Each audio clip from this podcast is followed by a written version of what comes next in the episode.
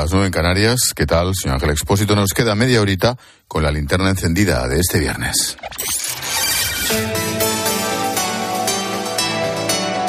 Con Expósito, la última hora en la linterna.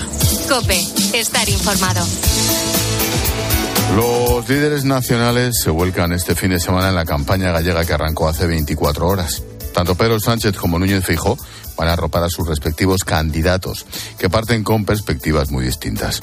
El popular Alfonso Rueda aspira a revalidar la mayoría absoluta para seguir gobernando.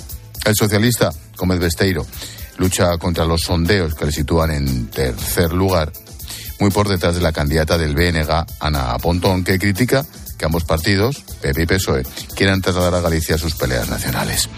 Da igual lo que critique porque si le dan van a pactar seguro. Ricardo Rodríguez, buenas noches. Buenas noches. Pedro Sánchez encara las urnas con malas cartas para sus siglas en tercera posición, pero sin dejar de soñar con una carambola que rompa la mayoría absoluta del PP como estocada Alberto Núñez Fijo. Esa idea glosa la estrategia de otorgar un perfil nacional a las gallegas, también para venderse en liza con los populares, cuando la alternativa de izquierdas la encabeza el Venega. La implicación de Sánchez arranca este sábado en Orense. Sus ministros van a desplegarse por el territorio y de nuevo José Luis Rodríguez Zapatero va a ejercer de telonero estrella. Enfrente, Feijó juega en casa con caravana propia y su delfín Alfonso Rueda es favorito para revalidar al frente de la Junta. Desde Génova presentan ya las elecciones como un plebiscito sobre Sánchez y su ley de amnistía como arma de desgaste. Estamos tranquilos pero no eufóricos. Resumen, el acto central de este inicio de campaña es también mañana. El líder del PP, además de Mariano Rajoy, arropan al candidato en la Plaza de Toros de Pontevedra. Habrá que ver cómo en los mítines de este fin de semana se cuela el debate sobre la ley de amnistía. El gobierno trata de acercar posturas con Junts para que los de Puigdemont cambien su postura y aprueben la ley. Teatro. Alberto Escalante, buenas noches. Buenas noches. Alberto Núñez Feijó alerta del riesgo de que el gobierno opte por reformar el delito de terrorismo en el Código Penal para contentar a Junts. Sería, ha dicho, un fraude de ley y un disparate. Para solucionar en la anterior legislatura su viabilidad, suprimió el delito de sedición. Supongo que ahora en España no se suprimirá el delito de terrorismo, porque habría centenares de personas que saldrían a la calle y me parece que eso sería un disparate. PP y Vox intentan que la presidenta del Congreso, Francina Armengol, evite que el proyecto regrese de nuevo a la Comisión de Justicia. Alegan que el reglamento lo impide porque ya fue rechazada por mayoría absoluta, aunque dan por hecho que no servirá de nada, que el PSOE y sus socios harán valer su mayoría en la mesa de la Cámara. Por lo demás, la actualidad pasa por las protestas de los agricultores. En Francia, a lo largo del día, han ido levantando las barricadas tras las últimas promesas que les hizo el gobierno. Aquí en España nos preparamos para un calendario de protestas y tractoradas. Lo ha confirmado esta noche la linterna Andrés Góngora, responsable de producción agraria del sindicato COAG. No les ha convencido lo escuchado esta mañana del ministro Luis Planas. Que las soluciones no están puestas encima de la mesa y la verdad, escuchar que se señala hacia Bruselas, hablando de la, de la PAC y de la política agraria comunitaria y responsabilizar a Europa como si España no participara de esas decisiones, me parece que no es una visión acertada. Lo que hay que echar más a los agricultores y tener una posición en Bruselas mucho más firme es noticia de esta noche que la Casa Blanca ha informado que su secretario de Estado, Anthony Blinken, va a iniciar este domingo su quinto viaje por Oriente Próximo durante desde el inicio de la guerra. Esta visita llega justo en el momento en el que más se habla de un posible acuerdo de tregua a cambio de liberar a los rehenes israelíes. Detalles, Álvaro García, buenas noches. ¿Qué tal Ángel? Buenas noches. Blinken estará seis días en la zona y visitará Arabia Saudí, Egipto, Qatar, Israel y Cisjordania Washington reconoce abiertamente que el objetivo de la gira es seguir con los esfuerzos diplomáticos para llegar a un acuerdo que acabe con la guerra en la zona. Esta tarde el diario local Haaretz ha asegurado que el gobierno israelí baraja una opción de tregua en Gaza que podría durar 142 días y a cambio se liberarían a todos los rehenes. Se desarrollaría, eso sí, en varias fases. Primero, se liberaría a mujeres, ancianos y enfermos. Jamás todavía no ha respondido a esta oferta. Los terroristas dicen que solo aceptarán si supone el fin total de los ataques, la retirada del ejército israelí de Gaza, el regreso de los desplazados a sus casas y la liberación de presos palestinos de peso de las cárceles de Israel. Por cierto, la Audiencia Nacional ha pedido a Israel más información sobre la muerte de los dos españoles Iván Iyarramendi y Maya Villalobos, ¿te acuerdas? La juez María Tardón reconoce que quizás es difícil determinar la autoría, pero quiere agotar todas las vías de investigación. Patricia Rossetti. La juez María Tardón comprende que en un escenario de guerra y en un contexto de incertidumbre informativa puede resultar inviable el esclarecimiento de los hechos y determinar la concreta autoría de la muerte. Pero el derecho a la información es un derecho básico de la víctima del delito, tal como recoge el Estatuto de la Víctima, y es necesario agotar todas las posibilidades de investigación, recabando toda la información que puedan aportar las autoridades judiciales de Israel. Por eso libra la comisión rogatoria. Todo ello sin perjuicio de que finalmente el caso tenga que archivarse si no se consiguen resultados positivos, tal como pide la Fiscalía. Cree que nada aportaría la comisión rogatoria. Las causas y circunstancias del fallecimiento de los ciudadanos españoles ya constan en las actuaciones, pero la acusación particular, la familia de las víctimas, pide información. Hoy se cumplen 25 años de la llegada al poder de Hugo Chávez y su heredero Nicolás Maduro intenta mantenerse a toda costa. Por eso mantiene inhabilitada la opositora María Corina Machado, que este domingo ha convocado un encuentro internacional en respaldo a su candidatura. Leopoldo López Gil, padre de Leopoldo López, opositor venezolano, ha pasado esta noche por la linterna. No se puede presentar, porque ¿cómo se puede votar por alguien que no está inscrito? Mientras el, el régimen maneje el sistema electoral, no la van a dejar presentar. El domingo también hay elecciones en El Salvador. Nayib Bukele es el principal favorito, cuenta con un 80% de apoyo según todas las encuestas y su principal aval es que ha logrado acabar con la violencia de las maras. Bukele sería el primero en repetir en el cargo a pesar de que la Constitución no permite la reelección inmediata. Esta noche hemos hablado con el periodista salvadoreño. Escucha la constitución salvadoreña tenía una serie de candados para evitar que, por ejemplo, el FMLN, que era la guerrilla, llegara al poder. Hubo una solicitud hablando sobre el, tema electoral y ahí la sala de lo constitucional definió de que podía presentarse para un segundo mandato, definiendo que es el pueblo salvadoreño el que votando iba a decidir si quedaban o no al presidente para un segundo mandato. Y un último apunte de esta noche. La autopsia de la mujer hallada muerta en Godeleta, en Valencia, sufrió un paro cardíaco y, por tanto, no sería un caso de violencia machista. El cadáver no presentaba signos de violencia, pero su pareja está detenida por quebrantar una orden de alejamiento. Fue él quien alertó a los servicios de emergencias.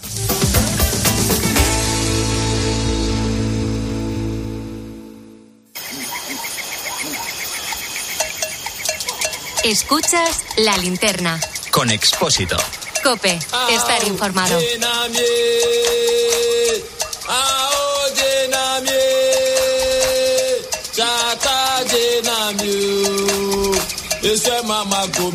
Ponte en situación. Aterrizamos en Turkana, una región en pleno valle del Rift, en Kenia. Allí un grupo de médicos españoles de distintas especialidades llevan 20 años atendiendo a la población. Paloma Serrano le pone el lazo a la linterna esta noche con nuestra historia bonita y solidaria del día. ¿Qué tal, Palo? Buenas noches. Buenas noches, Ángel. Cirugía en Turcana. Y es un proyecto español que lleva dos décadas asistiendo a las tribus de la región. Os hago la foto de cómo es aquel lugar. Mira, está en medio de un valle de 77.000 kilómetros cuadrados, en los que viven más de 900.000 personas. En su mayoría son tribus nómadas y seminómadas. Solo un 5% de la población vive en los asentamientos urbanos. Las condiciones climáticas son extremas. Turcana tiene una situación sanitaria extremadamente precaria, con una mortalidad infantil elevadísima. 220 niños mueren por cada mil nacimientos. La esperanza de vida no llega a los 55 años. Revertir estos datos es el objetivo de 40 sanitarios que componen el proyecto de cooperación internacional Cirugía en Turcana. Este año, nuestros médicos están operando en dos lugares.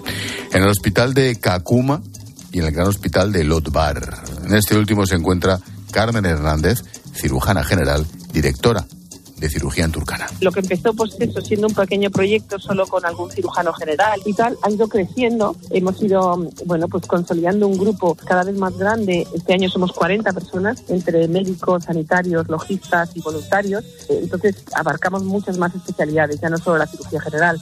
Venimos traumatólogos, venimos el cirujano maxilofacial, ginecólogo y nosotros los cirujanos generales.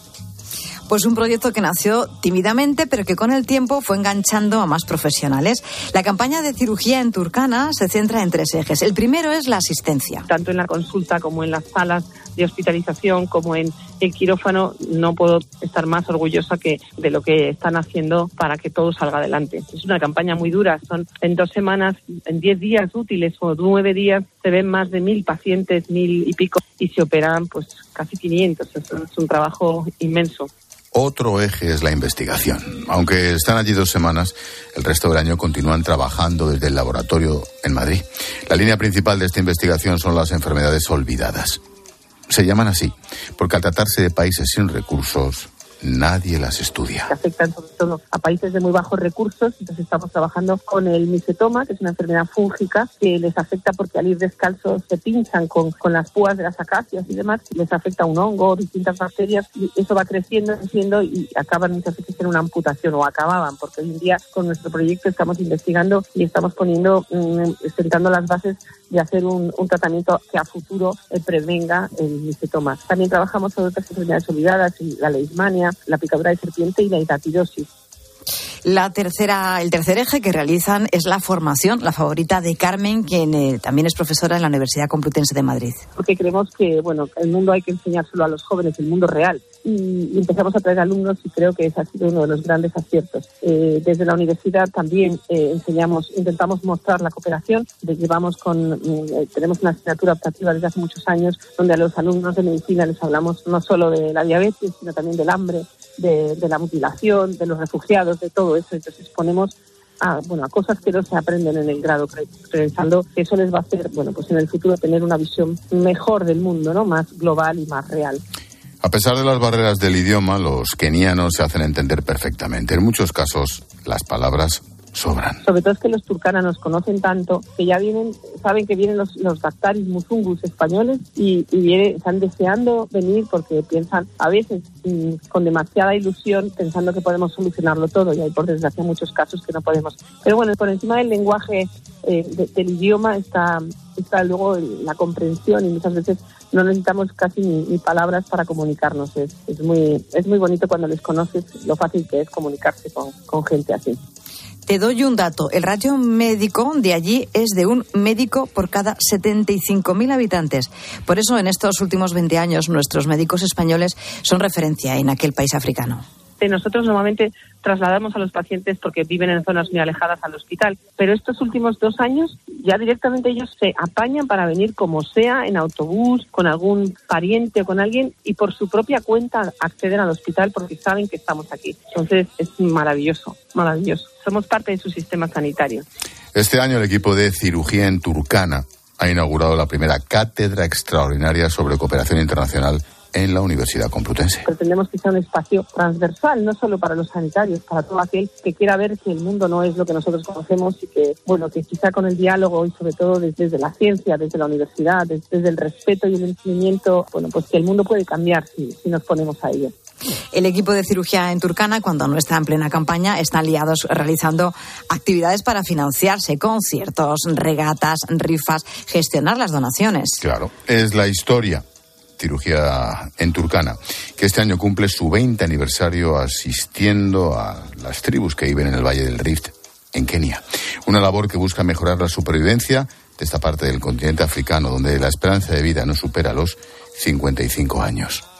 Gracias, Paloma, por poner el lazo a la linterna con nuestra historia bonita y solidaria del día. Hasta lunes. Buen fin de.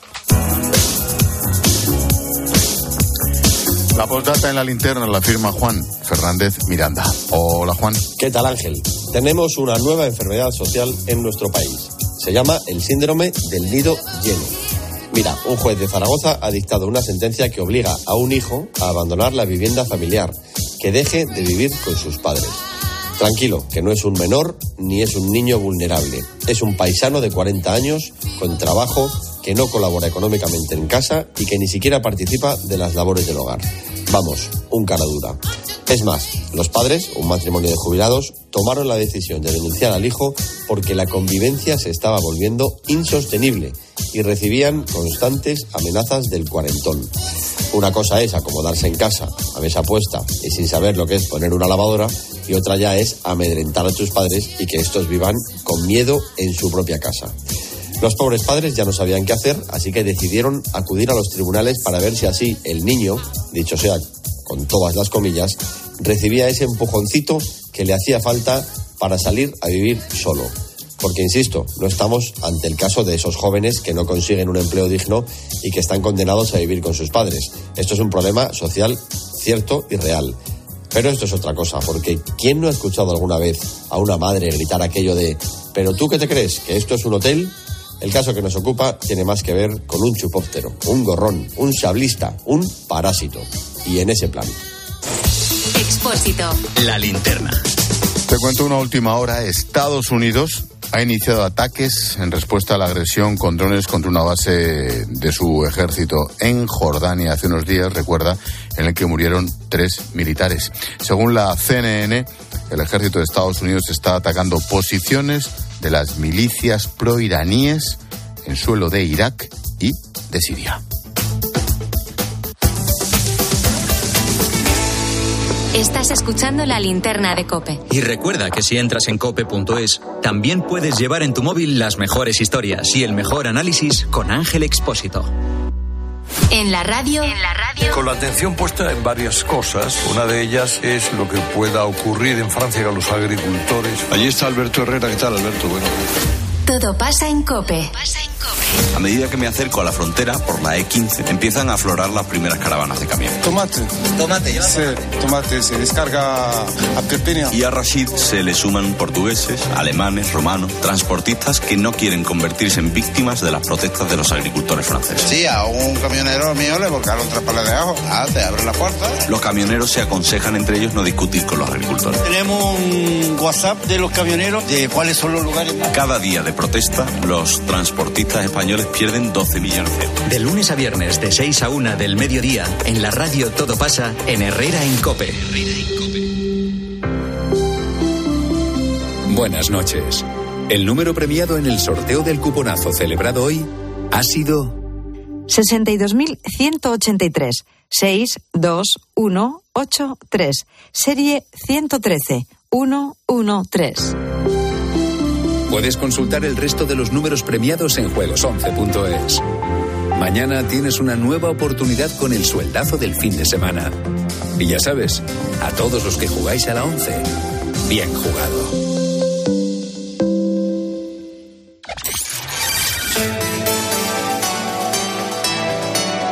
Con Expósito, la última hora en la linterna. Cope. Estar informado. La última hora es ese ataque de Estados Unidos sobre posiciones proiraníes en Irak y en Siria, en respuesta a los tres soldados muertos en suelo de Jordania hace unos días. Nos vamos hasta Washington. Juan Fierro, buenas noches.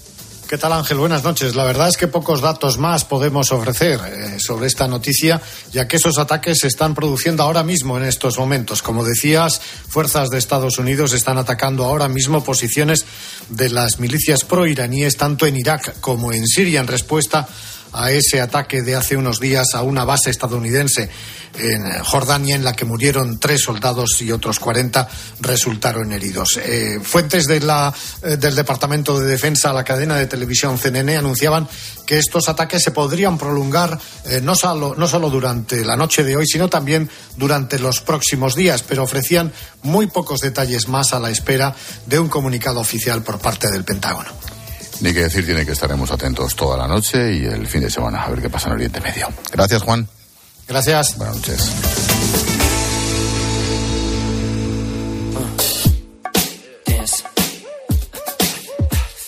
Y como cada día, te resumimos a través de los sonidos de Cope las noticias y las voces que han marcado la jornada. Pero hoy es viernes, así que resumimos la semanita entera. Hola Silvia. Hola Ángel. Vamos a empezar con un momento un poquito triste, pero no te preocupes porque luego la semana se va a ir animando poco a poco. Mira cómo daba la hora Antonio Arraez en la tertulia. Antonio Arraez, buenas noches. Buenas noches. Las 10 de la noche, las 9 en Canarias. Correcto. ¿A ti siempre que, siempre que te preguntan la hora por la calle y tal, eres así de triste, macho? Yo es que soy así de triste en la vida en general. Joder, tío, que parecía, que estaba, parecía que estaba anunciando un minuto de silencio en Sí, el partido no, de fútbol, macho. no sé qué le pasó, no sé, con lo majo que es siempre, pero bueno. Sí, bueno, para ti. En fin, esta semana hemos escuchado mucho a María Jesús Montero, muy maja también. Y claro, cuando más hablas, pues más posibilidades tienes de meter la pata. Y Claro. Julio César Herrero, que siempre está pendiente de todo, no quiso pasar por alto esta comparecencia de la ministra y vicepresidenta. Escuchen la solvencia lógica, el rigor argumental y el exquisito cuidado del lenguaje de la académica. Bueno, yo creo que como la legislatura, ¿verdad?, está plagada de que antes de, de las diferentes eh, votaciones no conocemos a ciencia cierta cuál va a ser la intención de voto. Se espera con expectación, pero bueno, en concreto, en el día de ayer ya conocíamos que Juncker Cataluña había anunciado que iba a votar en contra. Vamos a ver, María Azul.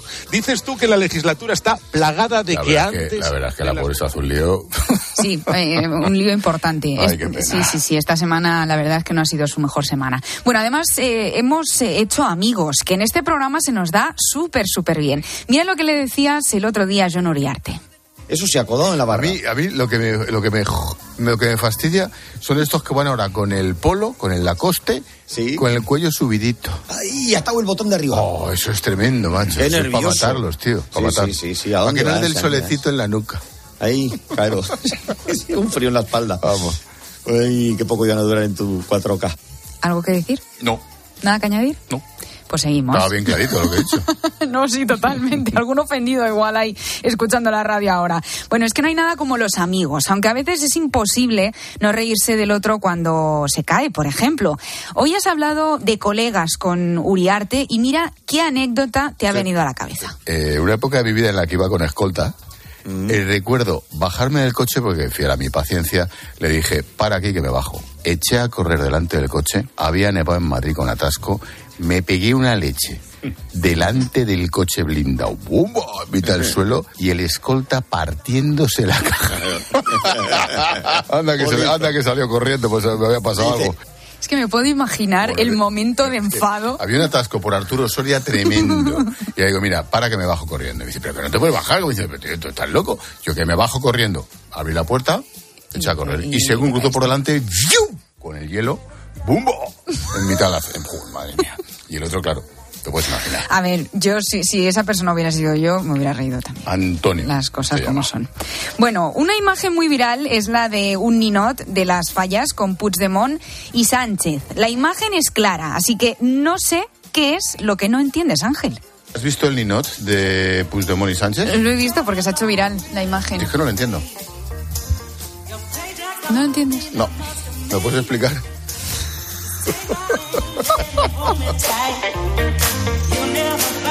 Bueno, pues el ninot de Puigdemont y Pedro Sánchez refleja perfectamente el actual estado de la ley de amnistía. Martínez. ¿Qué, qué eres? Qué- ¿Qué, qué ca- Qué, cari- ca- qué cariñoso, querías cariñoso. decir qué cariñoso. ¿no? Eso es, eso mismo quería decir yo.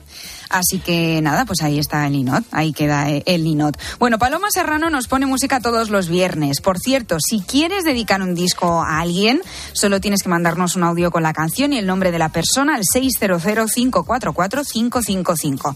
Y Palo te lo pondrá la semana que viene en la sección musical. Hay que decir que se la toma muy en serio, es una gran profesional, hasta calienta antes de entrar al estudio. Ya está calentando Paloma Serrano por la banda. ¿eh? Sale en nada, en siete minutos Estás tirando. al terreno de juego, está estirando, haciendo esos ejercicios. Eso es, eso es. Para salir, Ahora ha puesto los brazos para arriba, así, Sí, sí, sí, sí. para destensar. No me extraña que Paloma caliente antes de Sí, sí, entrar sí, al estudio. levanta las rodillas como los futbolistas. Lo así, se va dando con los talones en el culo, luego levanta Se quita las el peto y entonces ya entra. Sí, sí, sí, sí, sí, literal, literal. Salta así, se da hombro con hombro. Con, Sí, sí, sí. Pero no me extraña que lo haga, repito, porque eh, tiene, tiene tela aguantarte, Ángel. Hay que estar preparada. Eso es verdad. Eh, hoy No en la tú. sección, hoy en la sección parecías un niño chico haciendo trastadas. Amiga Espósito se está balanceando de un lado a otro en la Por silla. favor, mientras sea en la silla. No, no, yo lo que veo. Patti Smith y Bruce Springsteen compartían ingeniero de sonido y este le pasó la canción a la rockera quien la Y reescribió. la, y la botella de whisky. Y entonces, bueno, eso ya. Si tuviera que escribir yo letra de esta canción, gente con la que no me cae muy allá, yo tendría que hacer un maxi single. ¿Tú qué pondrías en esa lista? que son nombres propios. Ah, entonces no vale tampoco. No, que te metes en un lío. Pues nada, eh, a eso te has dedicado hoy en la sección musical de Paloma. Sí, mientras hablabas tú también nos hemos puesto a cantar y sí, Sí, lo normal. sí, sí, hoy, hoy no sé qué nos ha pasado. No, A-. Ayer y hoy no hemos estado muy... ¿Cómo que no?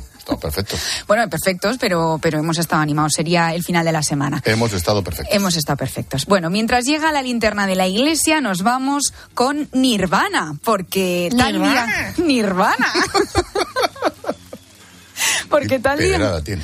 Eh, pues, es que me gusta, me gusta Nirvana. Bueno, tal día como hoy hace 30 años actuaron por última vez en vivo en el famoso club de Seattle, The Terminal. Come as you are, as you were, as I want you to be, as a friend, as a friend, as I know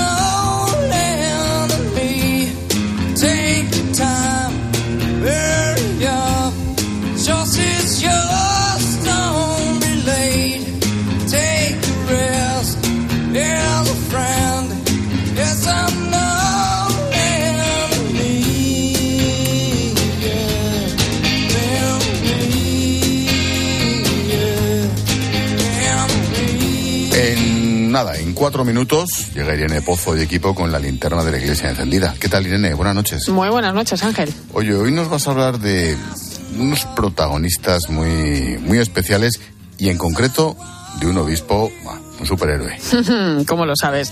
Mira, hoy la Iglesia mira especialmente a la vida consagrada, religiosos y religiosas de vida activa que tanto tienen que enseñarnos, ¿no? Y al mundo de hoy, ¿no? Nosotros vamos a acercarnos al testimonio de la hermana Susana López. Después de una vida dedicada a trabajar como asesora en una compañía de seguros, pues, pues notó que le faltaba algo, decidió dejarlo todo y ingresó en las esclavas de Cristo Rey. Justo hoy, hace 25 años de ese momento. Hablaremos con ella. Y además, mañana se entrega el premio Mundo Negro a la fraternidad dentro del Encuentro África que cada año celebran los religiosos combonianos. En esta ocasión lo recibe Monseñor Kuka, un obispo nigeriano, con el que hemos podido conversar aquí en COPE y que ha sido reconocido por su compromiso a favor de la paz, la cohesión y el crecimiento democrático en Nigeria. Ha fundado un centro referente en investigación, debate y acción para el desarrollo del país. Casi nada.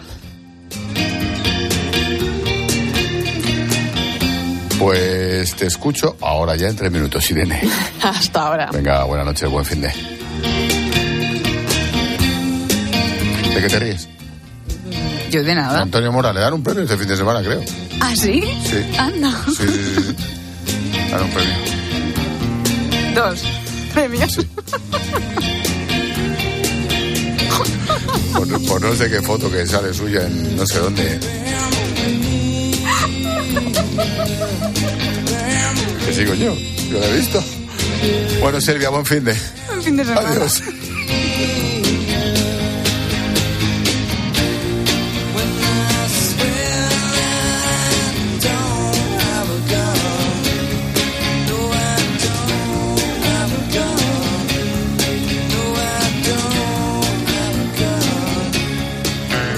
Expósito.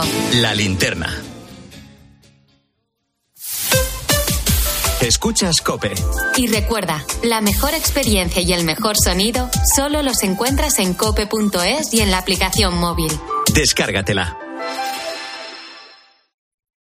En MediaMark no lo llamamos móvil, lo llamamos quiero enviarte emojis de corazones todo el día con un Samsung Galaxy A34 de 128 GB 5G por 269 euros. Este San Valentín saca tu lado romántico en tu tienda en MediaMark.es y en la app. Contratar la luz con Repsol, ahorrar en tus repostajes. Contratar la luz con Repsol, ahorrar en tus repostajes. Contratar la luz con Repsol. ¿Pero qué estás haciendo? Contratar la luz con Repsol. Porque ahorro 20 céntimos por litro en cada repostaje durante 12 meses pagando con Wilet. Contrata la luz con Repsol en el 950 52 50 o en Repsol.es y enciende tu ahorro.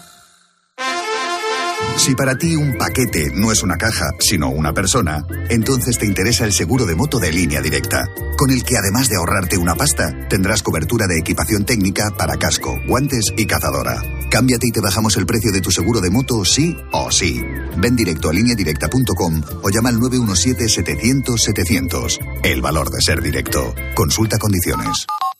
Llega el mes de los proyectos del Leroy Merlin. Más de 500 productos con descuentos de hasta el 25%. Solo hasta el 29 de febrero. Aprovechalo y vuelve a enamorarte de tu casa renovando el baño, tu cocina, cambiando tus suelos. Sea cual sea la reforma que tienes en mente, de este mes no pasa. Compra leroymerlin.es en la app en el 910 49 99 99 o en tu tienda Leroy Merlin. ¿Y tú? ¿Por qué necesitas fluchos? Porque es tiempo de pensar en lo que te gusta, en la moda que te hace sentir vivo, chic, casual, sport. Nueva colección de otoño-invierno de fluchos. La nueva moda que viene y la tecnología más avanzada en comodidad unidas en tus zapatos. ¿Y tú? ¿Por qué necesitas fluchos? Fluchos. Comodidad absoluta.